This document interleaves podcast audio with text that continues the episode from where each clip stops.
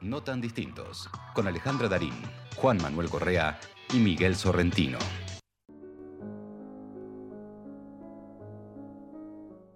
No pesa.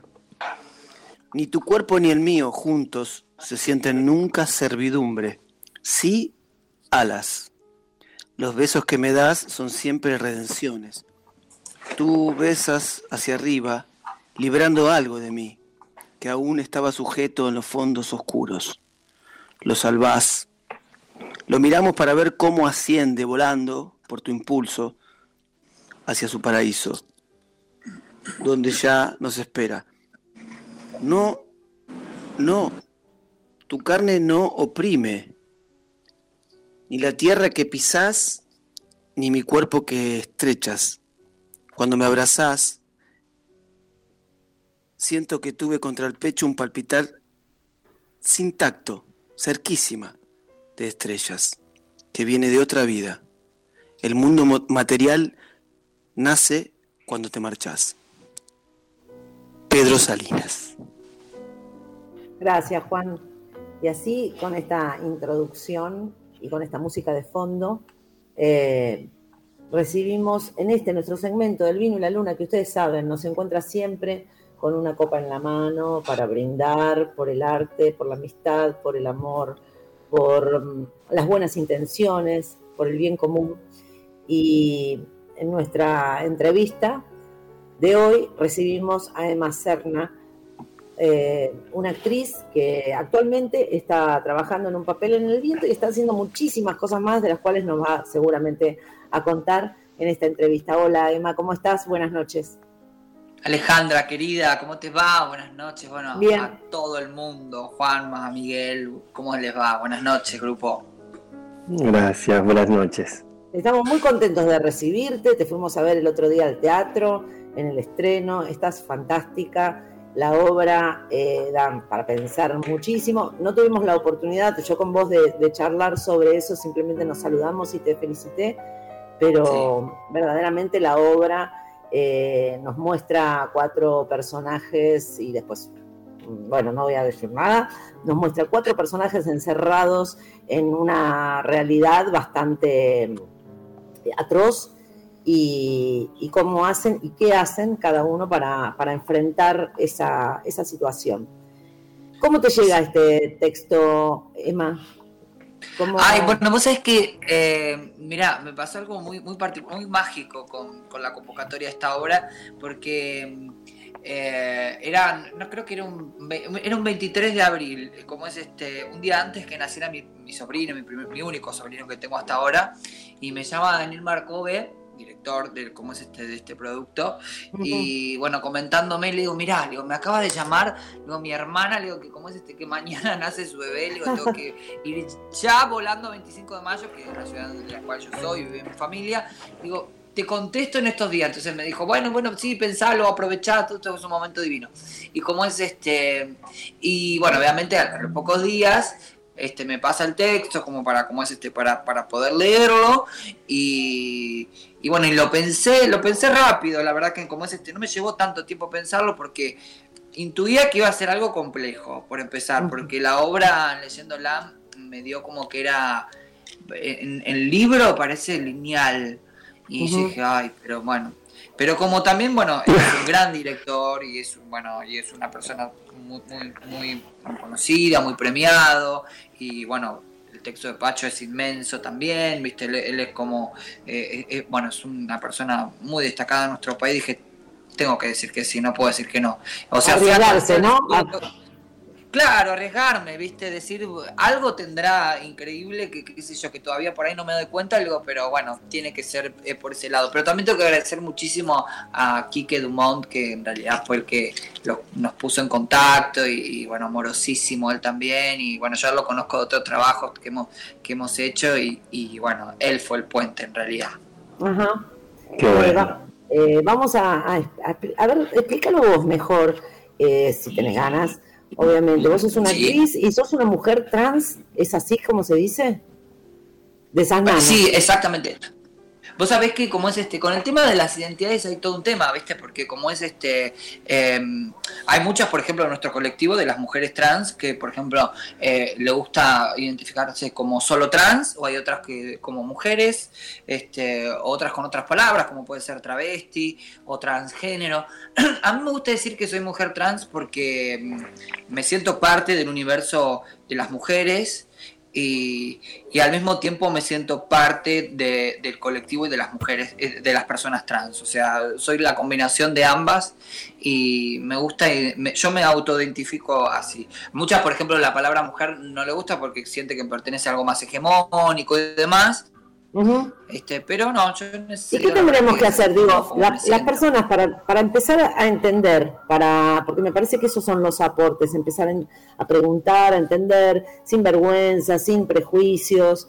Eh, ¿Qué tenemos que hacer las personas, o vos considerás que tenemos que hacer las personas eh, en una charla o con alguien? Yo digo, generalmente no voy preguntando eh, con, con, qué te identificas, cuál es tu identidad pero estaría bueno, te lo pregunto desde la ignorancia absoluta y desde algunas cosas que nos pasan por ahí a los al, al, a lo binario, al, hombre-mujer, eh, a la heterosexualidad. Eh, ¿Qué tendríamos que hacer? ¿Preguntar? ¿Decir vos con qué género te identificás? Eh, sí, sí, sí, sí, yo creo que para no maltratar. No, no, no, para no maltratar. totalmente yo creo que, por ejemplo, preguntar es una herramienta fundamental. Cuando alguien, por ejemplo, desconoce algo, eh, eh, este, eh, o ignora o, realmente desconoce, creo que, la, herramienta fundamental es preguntar. O sea, con una pregunta bien hecha nadie se puede ofender. Este, tampoco, como es este, son, también son cosas que, que se han, siempre existieron, pero es como que han tomado una notoriedad estos últimos años, entonces es lógico que haya mucha gente que desconozca también mucho de, de estos temas, ¿no? Y además de todo, yo creo que también eh, algo importante es el, ser este, amplio de mente, o sea, eh, aunque no se entienda y aunque mucha gente por ahí pueda no entenderlo o no compartir, pero por lo menos el ser lo suficientemente amplio como para, como para respetarlo, ¿no? A mí, por ejemplo, me pasaba eh, hace muy poquitos días con, justamente, incluso con un, con un compañero de mi colectivo, como es este, yo digo mi colectivo, todo lo que tiene que ver con lo que es parte de la diversidad, con lo que no tiene que ver con ser heterosis normativo. Por ejemplo, hablábamos del lenguaje inclusivo y yo le decía, pero eh, Dami, no importa lo que vos no lo pongas en práctica. yo tampoco vivo hablando eh, este, con un lenguaje inclusivo todo el tiempo a todas las personas. digo, pero ¿cómo es este? Pero tampoco puedo oponerme a que haya otras personas que lo, que lo implementen. aparte, el lenguaje no es algo permanente en la historia, ¿viste? ¿Qué sé yo? Yo no hablo como hablaba mi abuela. y mi abuela no, hablaba, no es rígido, no es rígido. Barco. Emma, Emma. ¿Qué sé yo? Sí. No, no, no, perdóname, no, quería, no te quería cortar. ¿Terminaste? No, Ah, Juanma. Sí. Este, no, no, eso, que viste que, por ejemplo, que tampoco, viste que yo, el, castellano argentino no es igual al cordobés, al de Uruguay, al de Colombia, al de México, al de España, viste, qué sé yo, me parece y aparte porque son justamente, son justamente eso, lenguas vivas. Son lenguas vivas, lenguas que se van modificando, que tienen esa particularidad justamente porque están vivas y la vida es cambio absoluto. Sí, pero lo interesante, tema que traes, me, me, resulta que es la idea de no cercenar, digamos, de, de, manejar esa lengua como uno quiera, pero no enojarse con el otro, con el otro, le otro, si, si, si así lo trata. a mí eso, el cercenamiento, digamos, la privación de la libertad es lo que me, me saca. Yo a veces lo uso, a veces no, no sé. Pero digo, no me enojo con alguien que lo use o con alguien que no lo use. Pareciera como que también que. Sí, sí, dale, dale. No, no, no, algo que por ejemplo que pasa mucho es que por ejemplo dicen no porque te lo imponen. Yo creo que nada se impone. Poner, te pueden dar en una, qué sé yo, una charla de salud, de, no sé, de, educación sexual integral o a, o a docentes le pueden te, van a informar de lo que pasa y lo que sucede, cómo es este, pero nadie te lo va a imponer. Ahora, por ejemplo, ya si hay una ley, como por ejemplo la nuestra, la ley de identidad de género, me parece que también eso tiene que ver con una cuestión de respeto y de convivencia, ¿viste? Aparte, yo a veces digo, a la gente no se le va a gastar la saliva por pronunciar una E, es por decir todo eso, o por, qué, sé yo, o por desconstruirse un poco, pero bueno. Emma, eh, recién hablábamos nosotros al principio del programa, Emita querida, hermosa compañera, quiero también un paréntesis, es, muy lindo trabajar con vos, pues sos muy dulce, siempre alegre, siempre, siempre, siempre, siempre con pila, ¿viste? Y eso es muy lindo, se agradece mucho en un ámbito de laburo. Así que gracias, mi vida. Lo mismo Bueno, gracias. Eh, hablábamos antes de, cuando apenas empezamos el programa de la película que se estrenó, que se acaba de estrenar, Yo Nena, Yo Princesa, de, sobre una niña que tiene primera identidad trans. Este, y te quería preguntar si vos este, eh, fue de niña que ya veías tu identidad. Y, dos preguntas. Y la otra, porque también hablábamos de que la Semana de Orgullo en Argentina tiene que ver con una, como, como siempre son las, o como casi siempre, porque la verdad que ignoro la totalidad, pero casi siempre las fechas tienen que ver con, gritos de justicia, ah, porque hubo o, violencia o intolerancia este, y agresión. Entonces, lo quiero linkear.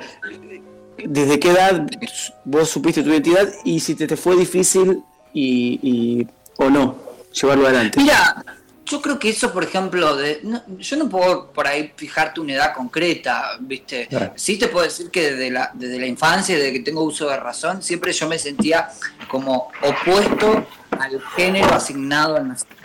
Por ejemplo, no sé, yo me acuerdo que en mi, en mi jardín, el infante al cual yo iba, yo por ejemplo me acuerdo que las nenas usaban un guardapolvo colorado y los varones un guardapolvo azul. Y como es este, y yo con los varones me, me sentía como si fuese del lado de, las nenas, ¿me entendés? Por más que yo sabía que como es este que no lo era, pero yo siempre lo tomé como eso, como un juego y, me, nunca, y tengo una imagen muy grabada cuando era muy muy chica, que tenía 8 años, eh, yo iba al colegio religioso, mi familia era es católica, y como es este, y cuando me acuerdo que me tocó tomar la comunión, eh, yo me daba cuenta que me gustaban los chicos, yo aparte tenía un compañerito que me gustaba, y como es este, y me acuerdo que vi una foto en blanco y negro de mi papá, cuando tomó la comunión mi papá, y dije, bueno, a él le pasará lo mismo, hasta que después se hará grande, se hizo grande, y bueno, las mujeres. Pero pasaba el tiempo y eso conmigo no pasaba, incluso en la adolescencia era como mucho más claro, ¿no? Pero sí había una cuestión de que no era solamente gustarme los chicos, sino que, o sea, me, sentía parte de un género opuesto al masculino. Eh, eso sí, pero yo no lo viví como un trauma para nada, este, porque, no sé, yo es como que jugaba a, imaginarme otro mundo el cual no era el real en ese momento. Eh, sí, también tengo que decir que eh, hubo momentos eh, difíciles y complicados, este, como creo que le pasa a todo el mundo, yo creo que todos vivimos momentos difíciles en nuestra vida, pero yo es como que lo viví con bastante cintura, por así decirlo, es como que nunca, nunca, nunca dejé que todo eso me dejara como una marca imborrable, un dolor o un sufrimiento terrible por ahí tiene que ver con un tipo de modo de ser. Entiendo que hay personas que son como, como mucho más que, frágiles, puede ser, pero yo no, no, o sea, hubo un momento donde mi papá veía actitudes femeninas en mí y me retaba, por ejemplo, pero después cuando fui creciendo no me, no sé, no, no viví eso de, ni de golpes, ni de prohibiciones, este, sí, cuando empecé a llegar a la adolescencia y veía que todos se ponían de noviecito, de noviecito, yo veía como que había un problema que se estaba acercando, que era el tema de la definición. Pero como es este, pero lo fui llevando bien, como me fui sintiendo cómoda en ese sentido. Y ah, había otra cosa más. Ah, de la marcha me habías preguntado, la Semana del Orgullo. Sí. Em, este año que tiene que ver. Este, mira, siempre por lo general hay una fecha puntual que es el 28 de junio, que es el Día Internacional de los Derechos LGBT a nivel mundial. Y en Argentina la marcha también se hacía el 28 de junio. Eh, después se pasó para el verano porque era hacía mucho frío y, y, para que tenga como una mayor convocatoria. Y el 28 de junio igual quedó como un día en el cual, por lo menos acá en Argentina, se marcha contra los transfemicidios. Este eh, se celebra igual, pero no como la marcha del orgullo, digamos. Es como una marcha más en reclamo por los, los, transfemicidios que todavía siguen ocurriendo y que suceden. Eh, pero sí, la marcha es un, evento en donde se hacen muchos reclamos todavía. Yo te quería preguntar, Emma, eh, sobre la cooperativa de arte trans que vos fundaste y en la cual me gustaría que me cuentes eso y cómo nace y cómo la llevas adelante. Bueno, eso mira, empezó en, el 2010. Eh, yo hacía eh, cuatro años que me había venido a, Buenos Aires porque yo vine a estudiar.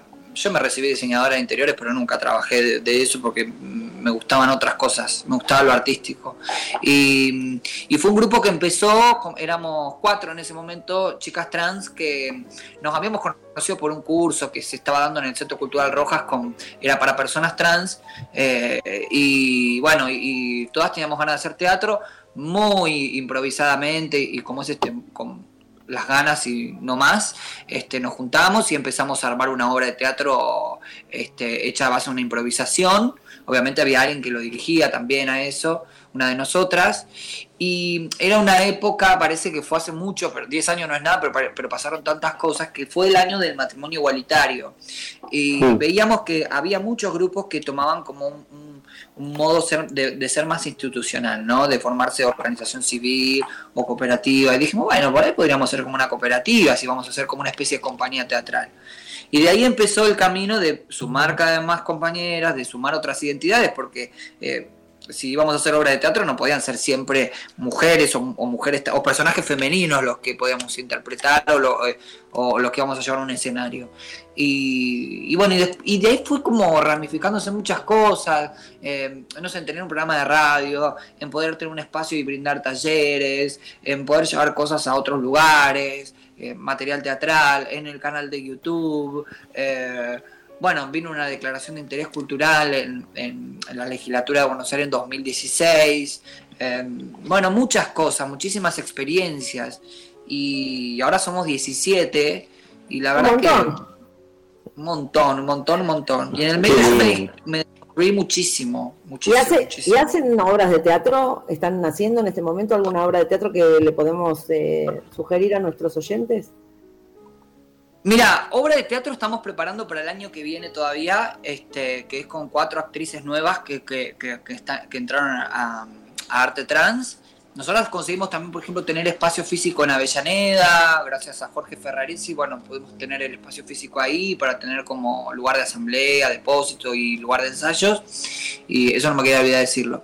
Y, tenemos un material que es para las infancias, que se llama Diversi Cuentos, que somos este, tres chicas que lo que hacemos es sentarnos a leer eh, cuentos con perspectiva de, inclusión y que es para toda la familia y que es para, todas las infancias, que hablan sobre la aceptación, sobre el creerse como uno es, que las marcas de nuestro cuerpo no son siempre eh, este, heridas, sino que pueden convertirse en otras cosas mucho más lindas, em, las familias desconstruidas, eh, eh, bueno, son un montón de cosas. y eso está, que la verdad que está muy bueno eso, porque... Hace poquito, ahora que está la Semana del Orgullo BA, nos llamaron para hacer algo en la biblioteca del Centro Cultural de, la estación, ahí en Once, y bueno, tuvimos una experiencia ahí este, con, con las Hermoso lugar, además. El otro día lo conocí, muy lindo el lugar. Y después, bueno, las de arte trans, igual, como Cooperativa Arte Trans, tanto en Facebook como en Instagram también, porque son las que más les llegan a, todo el mundo y me parece. Y ahí siempre compartimos todo. Eh, yo a veces parezco como un poco pesada porque subo absolutamente todo lo que hacemos. No, bueno, pero, si uno está en acción, eh, si uno está en acción, lo que quiere es que se acerque la gente, que cada vez seamos más y, luchar por las cosas que uno, que uno, que uno cree que merecen la pena ser, ser luchadas, ¿no? Eh, Total. Totalmente, sí, sí. Una, pregunta, una pregunta que le hacemos a, nuestros invitados, a todos nuestros invitados, eh, es la última esta. Eh, ¿Qué es el amor para vos? Sí. ¡Wow! Hay que preguntar. ¿Qué es el amor para mí? Eh, creo que no es una sola cosa, para mí son muchas cosas. Em, pero el, amor, el amor, el amor es como, es una pasión, me parece que es como, es un, es un vibrar, qué sé yo. Pero el amor por lo que fuese, por tu familia, el amor propio, el amor por quien, con quien estás, eh, por lo que haces, me parece que eh, eh, es por hacer, me parece que, el amor es, es permitirse, permitirse cosas. Porque viste que, por ejemplo, la gente que por ahí em, no, no siente amor por ahí por nadie es porque en realidad no se lo permite. ¿Qué sé yo? Vos puedes sentir amor por tu por tus flores, por tu jardín, por tu barrio, por tu país. Este, yo número por quien siento amor, ¿eh? por ejemplo, por mi familia, eh, por mi pareja, eh, por mi historia, por mis vivencias. Este, y eso es algo que espero porque me lo permito, ¿viste? hay cosas que nos cierran la puerta, ¿viste? Está bueno, está bueno porque es una, es una asociación directa con la libertad, ¿no? Con la libertad de elegir, que de eso se trata. Es que el amor y la libertad y la verdad son tres, para mí son tres palabras como que van siempre de la mano. Eh, si vos sos libre, tenés verdad. Y si tenés verdad y libertad, vas a encontrar el amor en donde donde vayas caminando, me parece a mí. Yo sé que todo esto parece como muy poético y muy idílico, pero es verdad. Lo que pasa es que vivimos en una sociedad en donde no, no todo eso, ¿viste? No, no, nos acostumbran a que eh, es toda una pavada todo esto, pero bueno, al fin y al cabo lo que es lo que importa y lo que vale la pena de todo esto, ¿no? Sí, totalmente de acuerdo. Gracias. Hermoso, gracias. Por haber estado con nosotros, con nosotras. Y, bueno, te esperamos en cualquier momento y las puertas abiertas de no tan distintos para vos. Ay, gracias. bueno, gracias. Gracias chicos, gracias por, permitirme estar y un beso grande a, todos. Te vamos a dedicar el último tema del, día de hoy, del programa de radio. Ahí va. El último tema musical es dedicado a vos. Ay, bueno, gracias. ¿Cómo no? Quédate escuchándonos entonces. gracias, Emma. Chao. Me quedo, me quedo. No tan distintos, con Alejandra Darín, Juan Manuel Correa y Miguel Sorrentino.